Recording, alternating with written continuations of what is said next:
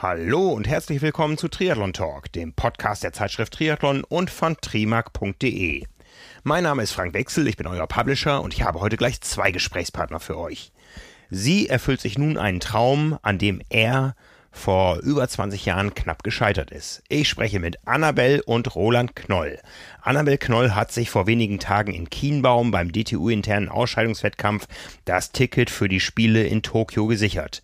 Roland Knoll war in den 90ern einer der besten deutschen, deutschen Kurzstreckler und später auch Bundestrainer der Deutschen Triathlon Union.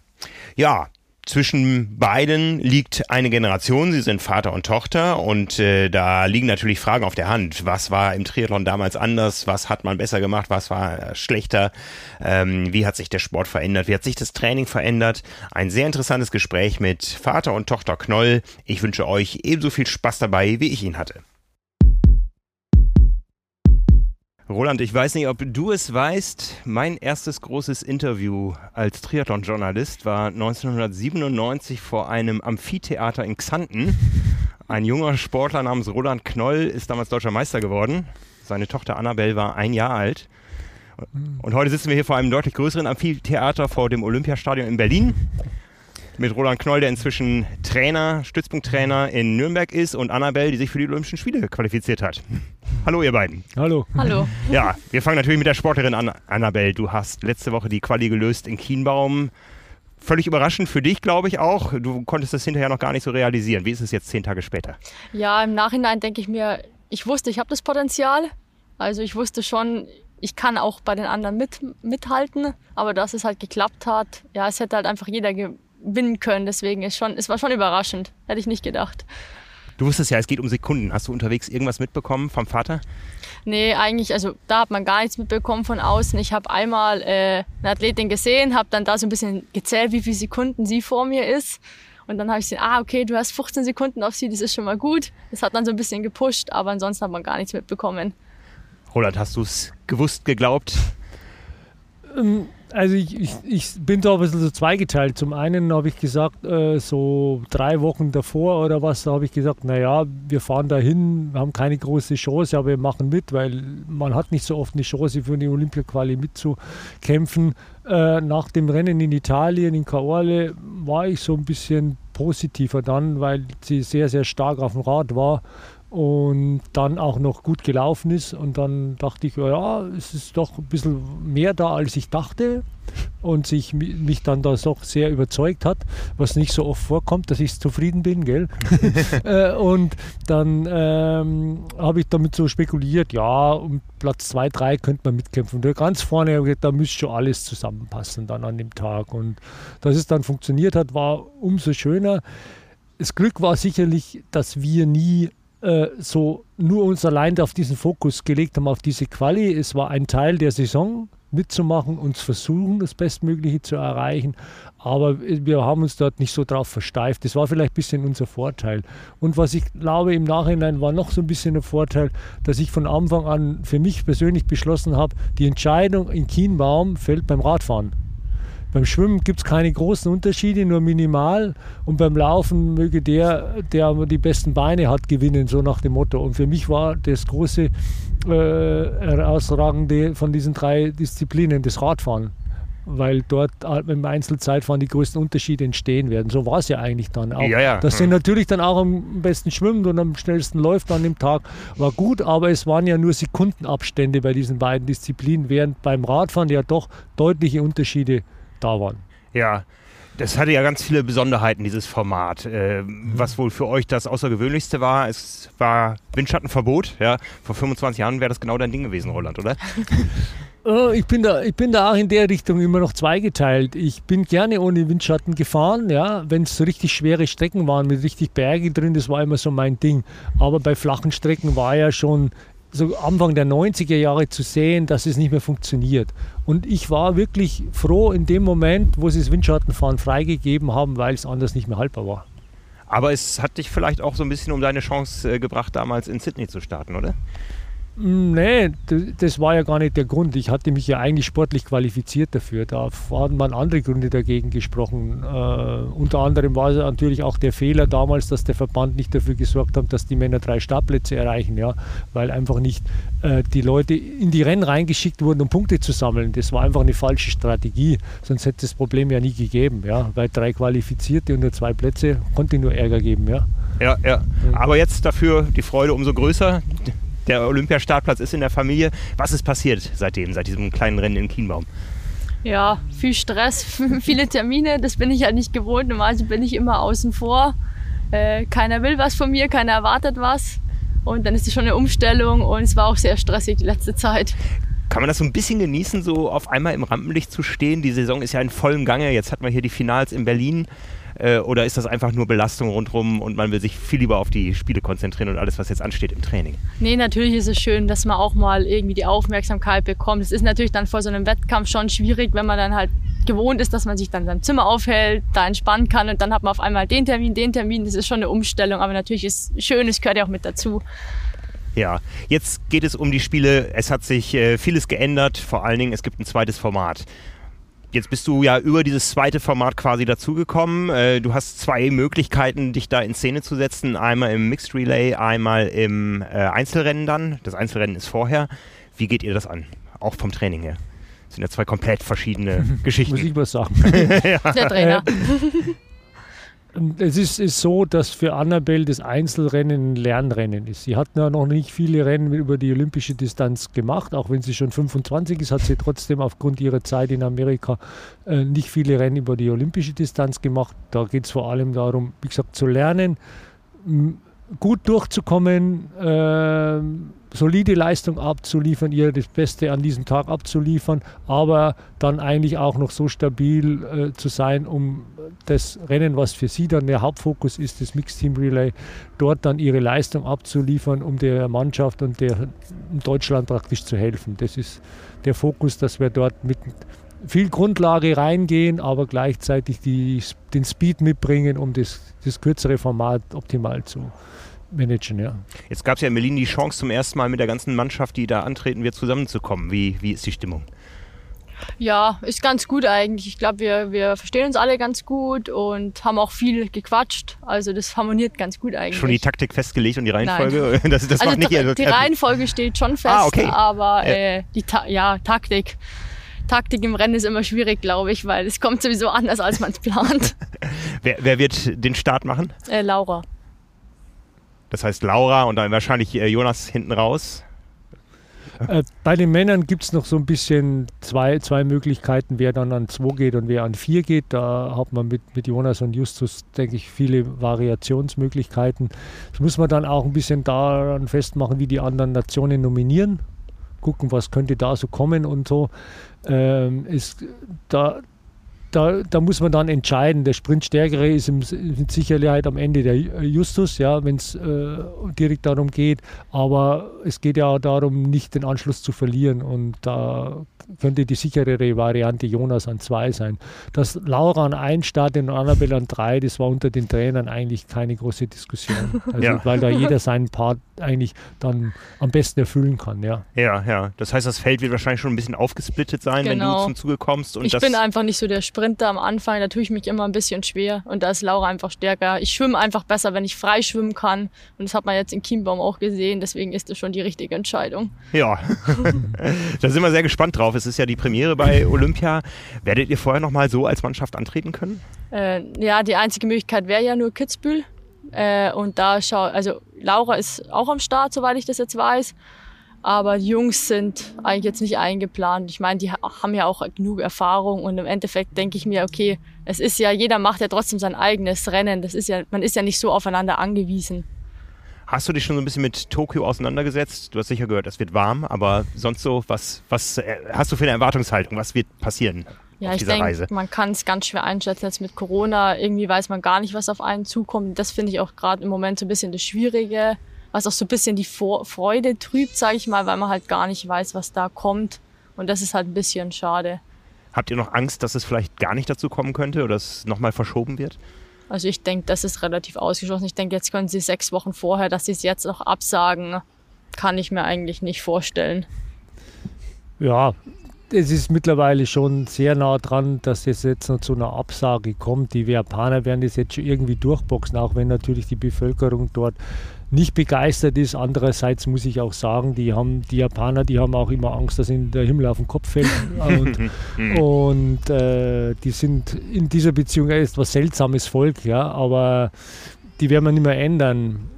Die haben so viel investiert, so viele Milliarden dort reingebracht gepulvert, dass es jetzt eigentlich sein muss. Und es wird auch kein gutes Bild mehr abgeben, wenn sie jetzt nochmal die Absage machen. Ja, auch da entwickeln sich die Zahlen ja wie hierzulande zum, mhm. zum Positiven und ja, es ist schon schlimm genug, dass es dort die Zuschauer nicht gibt, aber ich denke, mittlerweile haben sich alle Sportler damit abgefunden und sagen, wir ziehen unser Ding jetzt durch. Wir wissen, dass Milliarden an den Fernsehschirmen sitzen, machen wir es halt für die und wir machen unsere besten Wettkämpfe. Und ich glaube, viele haben sich ja schon daran gewöhnt, so dieses Flair ohne die großen Zuschauerzahlen. Und äh, ist schade, weil das andere pusht schon einmal aber wie gesagt, jeder muss sein Ding machen und das Beste aus sich rausholen. Es gibt es nur alle vier Jahre, manchmal alle fünf, fünf, und drei Jahre. Und diese Chance hat man nicht oft im Leben. Und äh, ja, einfach, da muss die Vorfreude auch so ein bisschen genießen drauf und einfach sich freuen, ja. dabei zu sein. Ja. Rennen ohne Zuschauer hat man ja gerade in Kienbaum. Das kannst du, das hast du bewiesen. ja, ich meine, im Triathlon ist ja sowieso, also klar stehen schon Zuschauer an der Strecke, aber wir sind ja jetzt nicht so verwöhnt wie, sag ich mal, Leichtathleten, die dann teilweise das ganze Stadion voll haben. Ja, ja. Ich denke, das sind wir schon auch gewöhnt, dass, äh, gewohnt, dass teilweise gar keiner zuguckt. Deswegen äh, ja, was anders wird in Tokio ist sicher, dass es ein Hitzerennen werden wird, auch wenn es sehr, sehr früh morgens losgeht. Ist das was für dich? Ja, wobei so früh geht es ja gar nicht. Es ist ja irgendwie 10.35 Uhr. Na, 6.30 Uhr ist Start. Ah, 6.30 Uhr, okay. Also 6.30 Äh, Einzelrennen ist es um 6.30 Uhr, Staffel, Staffel. sind um 7.30 Uhr. Ja, okay. Äh, schon früh, aber man, man kennt es in so Gebieten, da, äh, sobald die Sonne am Himmel steht, ist es richtig heiß und feucht ist es sowieso die ganze Zeit. Äh, ja, das ist eine Herausforderung für jeden und die Strategien, die man da wählen muss, sind, sind in der Früh fast ein bisschen schwieriger, als wenn es ein bisschen später wäre, weil mache ich zu viel vorher mit Kühlung, bin ich gar nicht richtig erwärmt fürs Rennen. Das macht es nicht unbedingt leichter, aber mal schauen, ja, müssen wir uns ein bisschen damit beschäftigen, ja. Und Vorbereitung, wie gesagt, wird, wird schwierig ähm, werden, in, in die Filde zu kommen, die diese äh, Konstitutionen bieten. Also die wird man fast nicht haben, ja, im Moment. Gibt es da schon eine feste Planung, wann die Mannschaft anreist und nee. von wo? Also wir hatten jetzt am Mittwoch erst Gespräche und jeder ist so ein bisschen der andere Meinung. Wir hatten jetzt erst Japan eigentlich die Vorbereitung, das wurde jetzt abgesagt. Und jetzt ist gerade so, jeder will halt was anderes, das ist schon ein bisschen schwierig. Mhm, Aber mhm. ja, ich, ich sehe es relativ locker. Ich meine, ich denke, die Hitze hat jeder. Ich weiß, ich, also normalerweise habe ich keine Probleme damit im Rennen ist natürlich schon extrem Bedingungen, aber ich denke, das ist schon irgendwie machbar. Ja, die Bedingungen sind für alle gleich. Ja, diese ganzen anderen, alle, wie, wie gut kennst du die Weltspitze, die Szene? Wie weit hast du das verfolgt? Ähm, teilweise noch aus der Zuschauerperspektive, weil du hast ja noch nicht so viele Rennen gemacht da auf der olympischen Distanz. Nee, also ich in dem Weltzirkus bin ich eben noch gar nicht, trotz meines Alters jetzt schon. Aber ähm, ja, also ich bin gespannt, was da auf mich zukommt. Ich hoffe, dass ich das auch ein bisschen lockerer an, angehe und sage, okay, ich habe nichts zu verlieren, so ein bisschen wie ich das eben in Kimbaum auch hatte. Und das funktioniert bei mir immer eigentlich ganz gut, diese lockere Art. Jetzt haben wir hier Berlin die Finals gehabt. Ähm, wie locker war das? Äh, sind die anderen da alle auf dich zugekommen, haben dir gratuliert? Ja, es war schon. Also es war, glaube ich, hatte schon mal ein bisschen das Gefühl, so okay, die würden schon gern heute schneller sein. aber da war jetzt nicht irgendwie Konkurrenz mehr da als sonst. Also man will immer die anderen schlagen, sage ich mal, im Wettkampf. Und ja, hat ja für die meisten heute funktioniert. ja. Ja, Roland, als Trainer, wie, was kannst du, was kannst du deiner Tochter mit auf den Weg geben jetzt noch, äh, rein sportlich erstmal? Mm, sportlich ist so, dass wir trotz der Kürze der Zeit, die es da ist, versuchen müssen, noch die bestmögliche Vorbereitung hinzubekommen und äh, das Beste draus zu machen. Nochmal äh, bisschen Grundlage zu schaffen, dann eine gewisse Hitzeanpassung hinzukriegen und dann am Schluss halt nochmal die nötige Frische zu bekommen. Was man halt nie vergessen, dass Spiele sind halt ganz, ganz was anderes wie jedes andere Rennen, was es sonst gibt, weil es es nur alle vier Jahre gibt. Und da rutscht einem als Athlet schon ein bisschen das Herz in die Hose dann, äh, so gerade in den letzten Tagen und Stunden, bevor das Rennen ist. Und dort die, ja, die Coolness zu behalten und dann auch zu wissen, ich habe alles dafür getan, was ich tun konnte äh, im Rahmen meiner Möglichkeiten, das zu, im Kopf zu behalten, ist eines der wichtigsten Dinge dann eigentlich. Und dann sein Ding zu machen und sagen, okay, am Ende des Tages habe ich das beste Rennen, was ich mir vorgenommen habe, absolviert und dann damit zufrieden zu sein. Ja, es kann am Schluss nur einer gewinnen. Das ist halt mal bei Olympia so, ja. Und die, es ist, es ist halt leider in der heutigen Zeit so, dass gerade in Deutschland natürlich gerade noch vielleicht der zweite und dritte Platz äh, interessiert, dann hinter, interessiert niemand mehr. Ich habe das allein gesehen, 2-8 mit Daniel, der Sechster geworden ist, davor Weltmeister war, aber dieser sechste Platz hat niemand interessiert. Vielleicht auch deswegen, weil natürlich Jan gewonnen hatte damals und das alles überstrahlt hat. Aber es ist so ist halt dann die Welt. So ist halt dann die Welt und damit muss man dann als Athlet auch umgehen können. Und ja, man, man, man muss diese, diese Zeit einfach als Sportler mitnehmen für Erlebnisse, die andere Menschen nie erreichen werden. Ja. Mhm. Und darum einfach immer dieses auch ein bisschen Genuss dabei zu haben. Ja, der ja. ganzen Sache und ganzen Härte, die das Training und das Rennen mit sich bringt. Ja. ja. Annabelle, wie viel Anteil hat dein Papa an der Situation, dass du jetzt zu den Spielen fahren darfst? Ja, ich denke schon viel. Ich meine, ohne Trainer äh, ja, ist man als Athlet dann doch irgendwie nichts. Ist er von Anfang an dein Trainer gewesen? Ja, schon immer. Also ich kenne es nicht anders und das stimmt nicht, stimmt nicht ganz. Zumindest okay, beim, Schwimmtrainer. Beim, beim, beim, Triathlon ja, bei, bei, bei davor mit Schwimmen und Leichtathletik, da habe ich mich immer rausgehalten. Da habe ich gesagt, nee, nee, da mache ich, mach das ich tust nix. du dir nicht an. Nee, nicht, nicht, weil ich es nicht könnte. Ich komme ja auch vom Schwimmen und so weiter. Aber ich habe gesagt, das tue ich mir nicht an. Ich muss sich nur die ganze Zeit streiten, weil ich weiß ja, wie sie war als Kind. ja, stelle ich mir schwierig vor, ja, diese Situation. Ja. Ist das immer einfach oder gibt es da Nein. auch mal... also ich bin schon ein sehr, äh, ich hinterfrage halt viel. Ich bin auch ein, ich sag mal, nicht unbedingt stur, aber ich habe schon meinen eigenen Kopf und da gibt es schon die ein andere Diskussion, die wir mal haben. Ich meine, wir sind uns nie lang böse und so, aber man kriegt sich schon auch manchmal in die Haare. Aber ja, er, er sieht es immer relativ locker und äh, nimmt mich dann auch nicht so richtig ernst und dann geht es schon wieder. du hast es erwähnt, äh, ihr, ihr, seid beide gute Schwimmer. Liegt das irgendwie in den Genen oder ist das so eine besondere Situation in Ingolstadt oder in Nürnberg, wo ihr trainiert? Nee, es ist, es ist einfach so, meine, meine Frau kommt auch vom Schwimmen. Wir haben uns im Schwimmbad sozusagen kennengelernt, meine Frau und ich.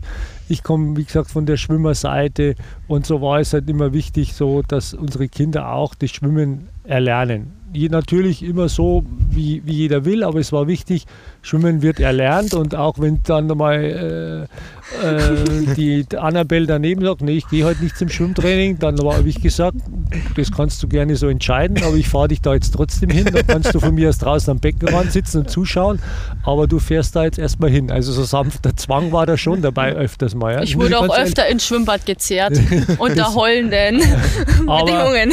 Aber das, das würden vielleicht manche dann als Rabeneltern betitulieren, aber es ist wirklich so, in manchen Situationen im Leben äh, muss man das Kind ein bisschen zu irgendeine Richtung zwingen. Das heißt ja nicht, dass ich sie schlage oder irgendwie was Böses will, sondern man muss sie ein bisschen zu ihrem Glück zwingen. Und es ist halt einfach so, schwimmen lerne ich halt nur, wenn ich auch ins Wasser gehe. Ja?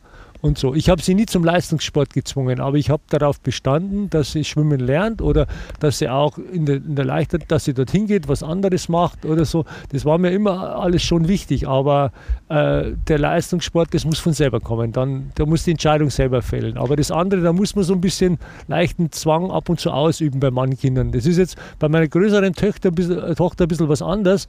Die hat das eher freiwilliger gemacht. Die muss sich da nicht so zwingen. Aber bei ihr, sie ich hat so einen starken. ja, nee, sie hat einfach so einen eigenen starken Willen und so, und so ein bisschen die Sturheit drin äh, dass da sanfter Druck sozusagen schon nötig war. Also muss da, ich ganz da, ehrlich da muss ich jetzt noch mal ein bisschen nachhaken. Also Schwimmen war gesetzt, Leichtathletik war gesetzt. Wann hat er dir das Fahrrad geschenkt und du hast gemerkt, der hat doch einen Hintergedanken, der will mich zur Triathletin machen? Ja, ich meine, ich war immer als Kind, meine Mama oder beide haben immer gesagt, ich muss irgendwas machen. Was es ist, ist eigentlich egal, aber ich muss einen Sportart machen und es wird auch äh, ein halbes Jahr mindestens durchgezogen. Es ist nicht so, du gehst jetzt dahin und wenn es dir nicht gefällt, gehen wir wieder, sondern du machst es ein bisschen. Und ich bin dann eigentlich durch die Schule ein bisschen da reingerutscht. Also dann gab es eben diese Schultriathlons dann habe ich da mal ein bisschen mitgemacht. Da weiß ich noch, da bin ich ins Ziel gekommen und dachte mir, oh Gott, das war das Schlimmste, was ich je in meinem Leben gemacht habe. Das ist viel zu anstrengend, das will ich nicht mehr.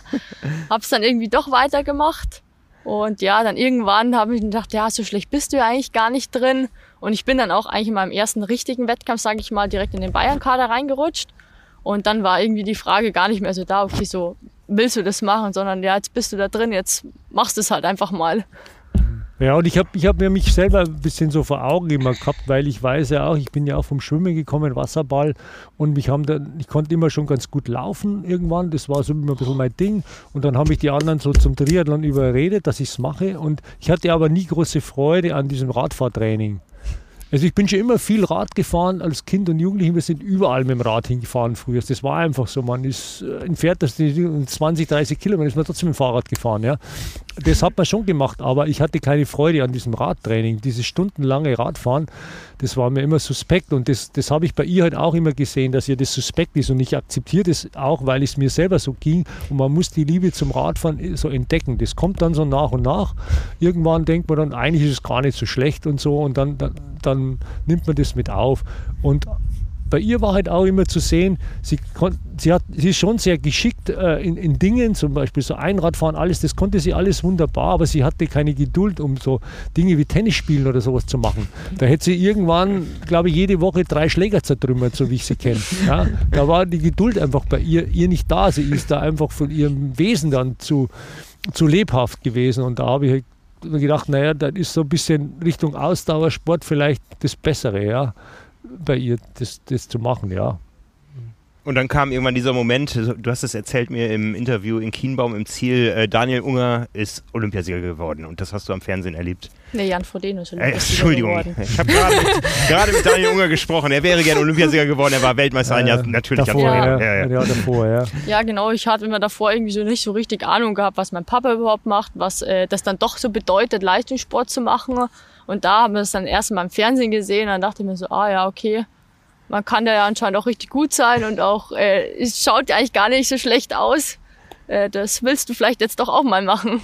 Und hast du gesagt, Papa, jetzt brauche ich Trainingspläne für alle drei Disziplinen. Ja, nee, es war schon noch ein langer Weg. Also wie gesagt, ich war schon immer ehrgeizig, aber ich würde mich schon ein bisschen als faul. Also ich war schon ein bisschen faul als Kind und ich wollte halt immer den leichtesten Weg gehen.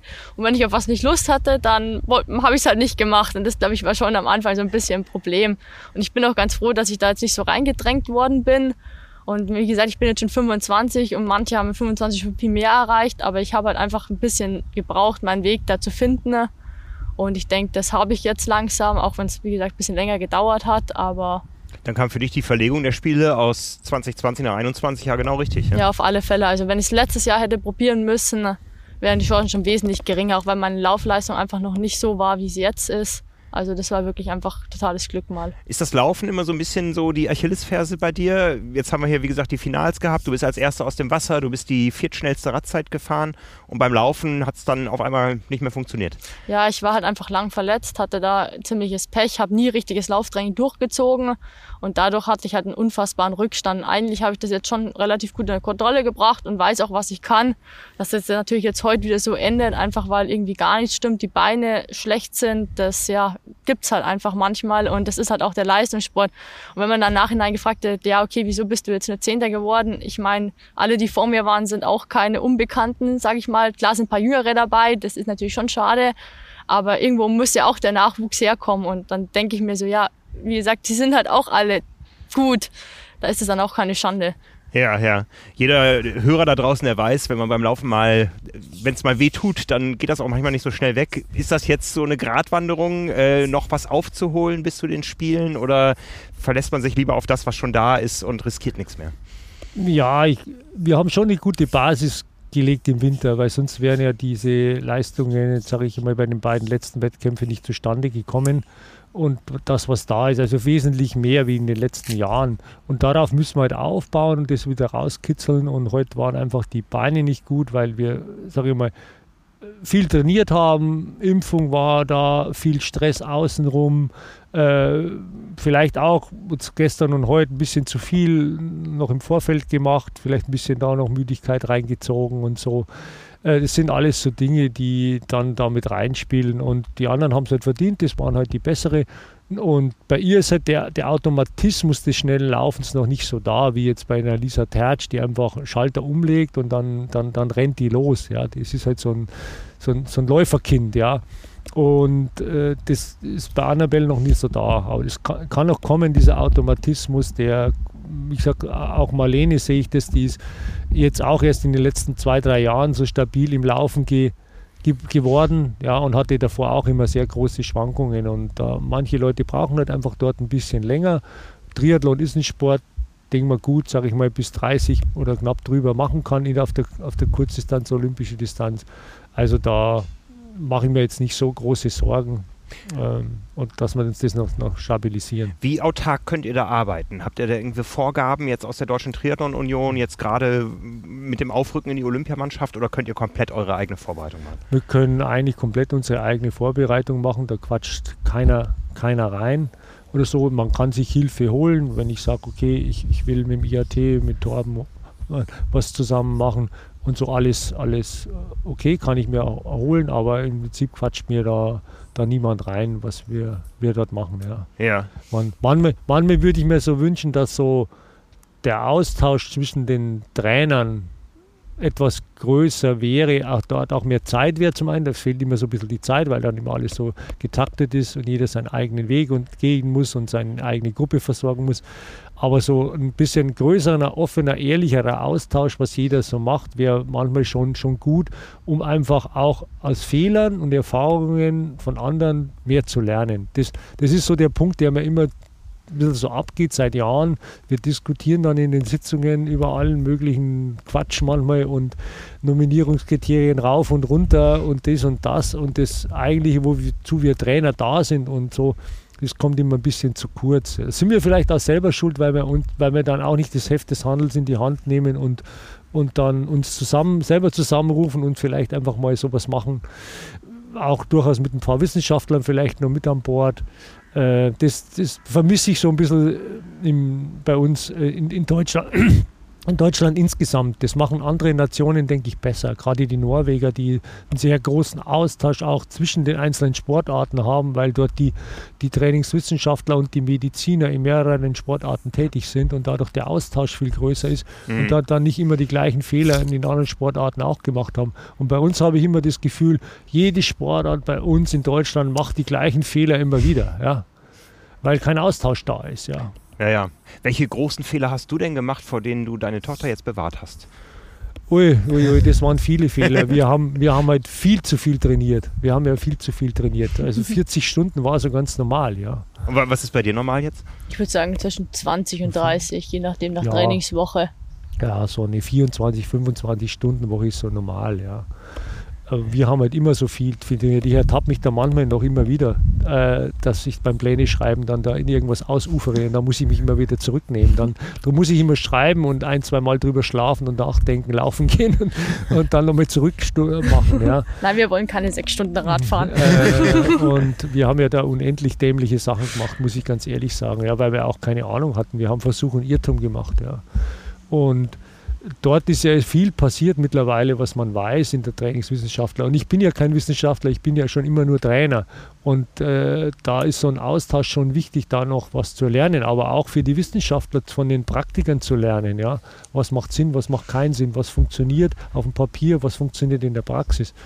Und das würde ich mir so unendlich wünschen, dass wir dort einfach zu Austausch kommen, schon allein äh, nur in dieser Familiengruppe äh, des Triathlons, aber dann auch über die Sportart hinaus mit anderen Ausdauersportarten, auch im Wintersport und so weiter. Also das fehlt mir komplett. Also das äh, finde ich richtig, richtig schade. Ja. Mhm. Wie, wie läuft das in der Praxis dann? Du schreibst die Pläne, nimmst du da irgendein Tool oder gibt es Excel-Tabellen oder ich bin, Ex ich bin Mr. Excel, ja. Ich bin wirklich Mr. Excel. Ich sag, das ist für mich wirklich, äh, ich habe mir da halt einmal so ein ähm, wie sagt man, Profil gemacht, hätte ich fast gesagt, ja. so, ein, so, ein, Teil und das benutze ich seit Jahren immer wieder, lösche die Daten raus und setze wieder neu rein. Die sind am unten so irgendwo verbunden. Ich sehe auch, was unten rauskommt und was gesamt rauskommt. Das, das reicht mir als Überblick mehr wie jedes andere Ding, was, was so online gibt, muss ich ganz ehrlich sagen, weil das für mich extrem übersichtlich ist. Und ich habe immer ein Argument, was extrem für Excel spricht. Es ist, da sitzt eine Firma Microsoft dahinter. Die hat un unendlich viel Vorsprung in der Entwicklung von Software. Und eigentlich kann dieses, dieses Excel so viel, wenn man das richtig äh, noch anwendet, da können alle anderen Dinge eigentlich einpacken. Bloß das versteht immer keiner und die wollen natürlich alle Geld verdienen mit ihren, ihren Portalen. Ja, aber wie gesagt, ich halte Excel noch immer für eine ganz gute Geschichte, muss ich ganz ehrlich sagen. Ja. Wie gut findest du das, wenn der Plan ankommt? Gibt es dann oft den Anruf, Papa, wir müssen reden? Nee, also ich finde Excel eigentlich ganz gut, weil du hast, es ist halt Montag bis Sonntag, dann stehen da äh, halt auch schon natürlich Schwimmzeiten, wann halt Schwimmen ist drin und es ist eigentlich nur übersichtlich, dass du einfach ein, ja, ein Blatt hast, das machst du einen Screenshot davon, dann hast du es auf dem Handy und schaust am Tag davor, ah ja, das steht morgen an. Wie lange im Vorfeld plant ihr da? So wochenweise oder monatsweise? Wochen, Wochen, wochenweise. Ich habe etwas im Kopf, so einen Plan, wie ich machen muss. Und dann plane ich wochenweise, weil äh, man kann eigentlich nur den, den Winter, also Herbst, Winter, Frühjahr kann man so ein bisschen länger planen. Da könnte man auch mal für drei Wochen was schreiben. Aber aber spätestens ab März bist du eigentlich nur noch am Hinterherrennen, weil ja, das ist doch wieder anders. Das ist das, der eine muss dahin, der andere muss dahin und der Termin, der Termin, dieses Rennen fällt aus, das Rennen findet statt. Da macht es gar keinen Sinn, dass man sich noch mehr Gedanken darüber macht im Detail, was dort stattfinden soll. Man, ich ich habe so einen Plan jetzt zum Beispiel, wo ich sage, okay, ich habe für die Spiele einen Plan, was ich tun möchte, wo ich was machen, aber die Details die Details selber, die äh, stehen noch nicht im, im äh, so, so richtig fest, ja, zu welchem Zeitpunkt was genau stattfindet. Ja. Wir haben, wir haben gewisse Trainingseinheiten ähm, jetzt eingespielt, die wir dann immer wiederholen.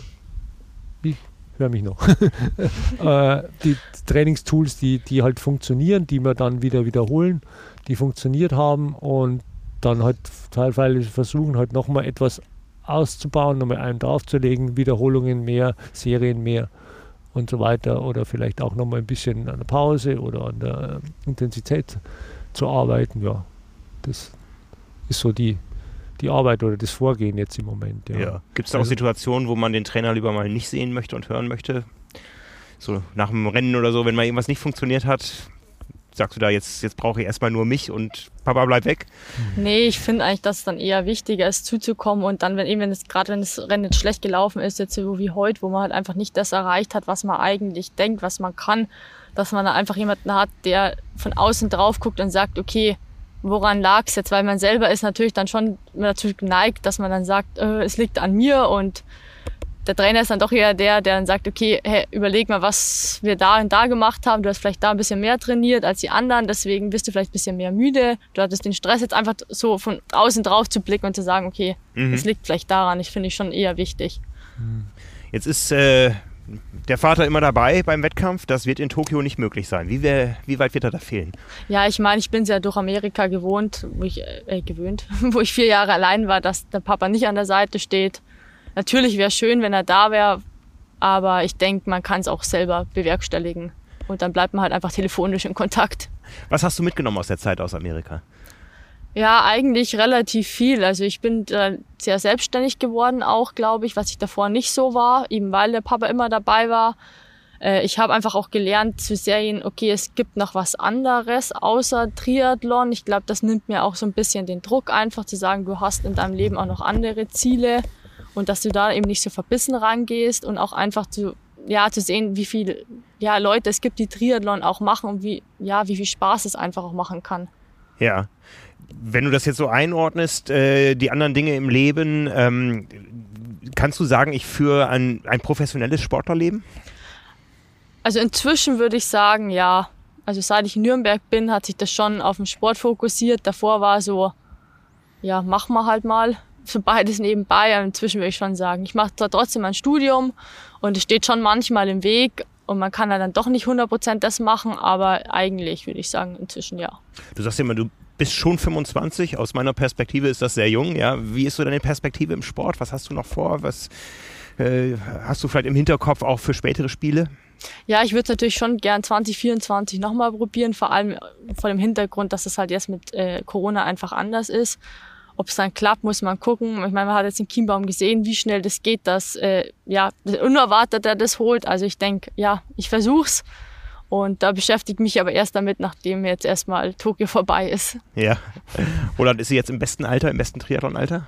Deiner Sicht so? Du hast sie ja, 25 Jahre verfolgt und begleitet? Äh, auf alle Fälle. Es ist ja ganz klar, wenn man die äh, Top 10 der Olympischen Spiele anschaut, der Weltmeisterschaften, dann ist das normale Triathlon-Alter schon irgendwo zwischen 24 und 30. Also das ist schon das Richtige, weil man einfach in der Ausdauersport die Jahre braucht, um darin zu wachsen und das nötige Training zu absolvieren, um am Ende in der Weltspitze mithalten zu können. Die, die, die Athleten und gerade die Frauen, die sind ja schon in den letzten Jahren extrem athletisch geworden. Ohne das geht es gar nicht mehr und da braucht man einfach die Zeit, die, äh, das zu entwickeln.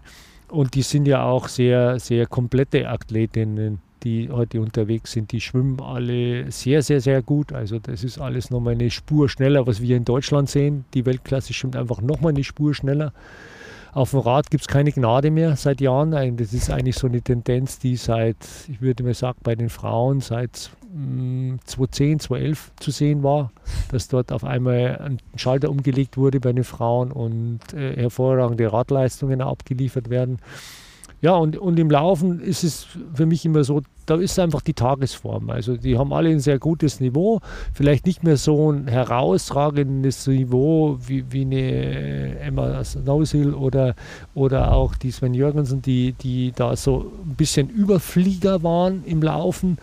Die, glaube ich, gibt es im Moment nicht so, aber die haben alle ein sehr, sehr hohes äh, Niveau, dass es immer die Tagesform ausmachen wird bei den Frauen, wer dann, wer dann siegen kann. Ja. Mhm. Und wie gesagt, Schwimmen und Radfahren ist gnadenlos bei den Frauen. Für mich äh, fast noch gnadenloser wie bei den Männern. Ja. Bei den Männern wird das alles so ein bisschen vorausgesetzt und die haben auch immer so die Tendenz, da gibt es eine lange Reihe beim Schwimmen und wenn die nicht, nicht irgendwo richtig reißt, sobald die die anderen sehen, fahren die auf dem Rad die Löcher zu.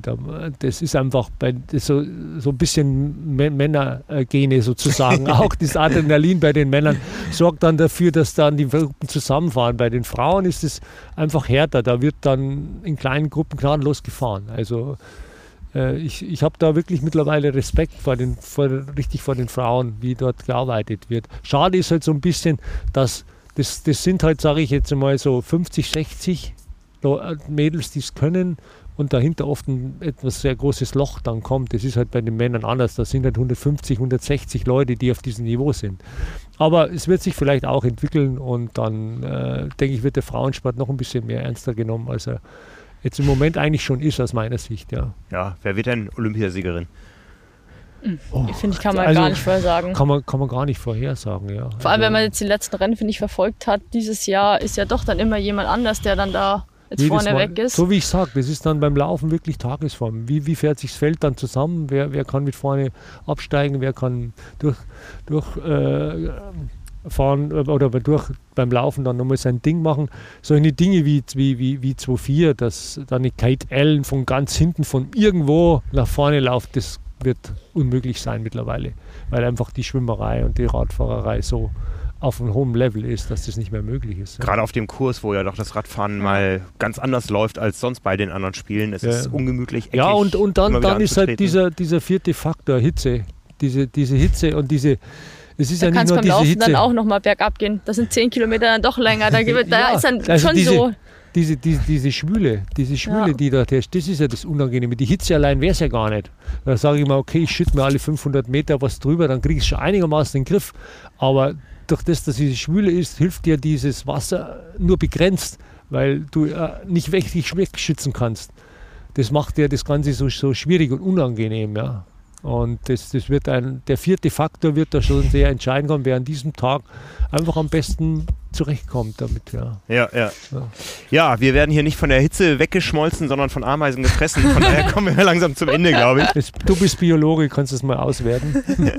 Sie sind groß und beißen. Ja. Die olympischen Ameisen von Berlin. Ich danke euch herzlich fürs Gespräch. Ja, ganz viel Erfolg auf dem weiteren Weg. Wir sehen uns in Tokio. Ich freue mich drauf, äh, auch wenn ich die Bedenken teile, dass das alles irgendwie ein bisschen anders wird, aber wir machen das Beste draus. Und dir erstmal jetzt viel Erfolg für den Weg da rein. Dankeschön. Danke euch. Danke auch.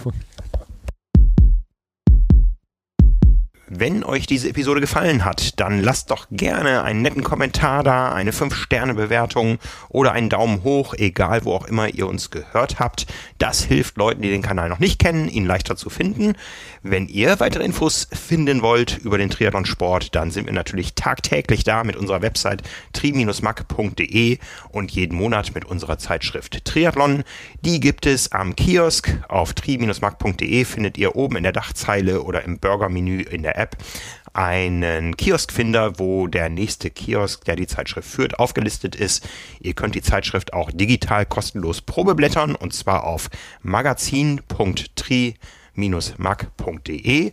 Ja, am allermeisten freuen wir uns natürlich, wenn ihr auch mal auf tri-mag.de slash Abo vorbeischaut. Da findet ihr unsere aktuellen Abo-Angebote mit allen Vorteilen.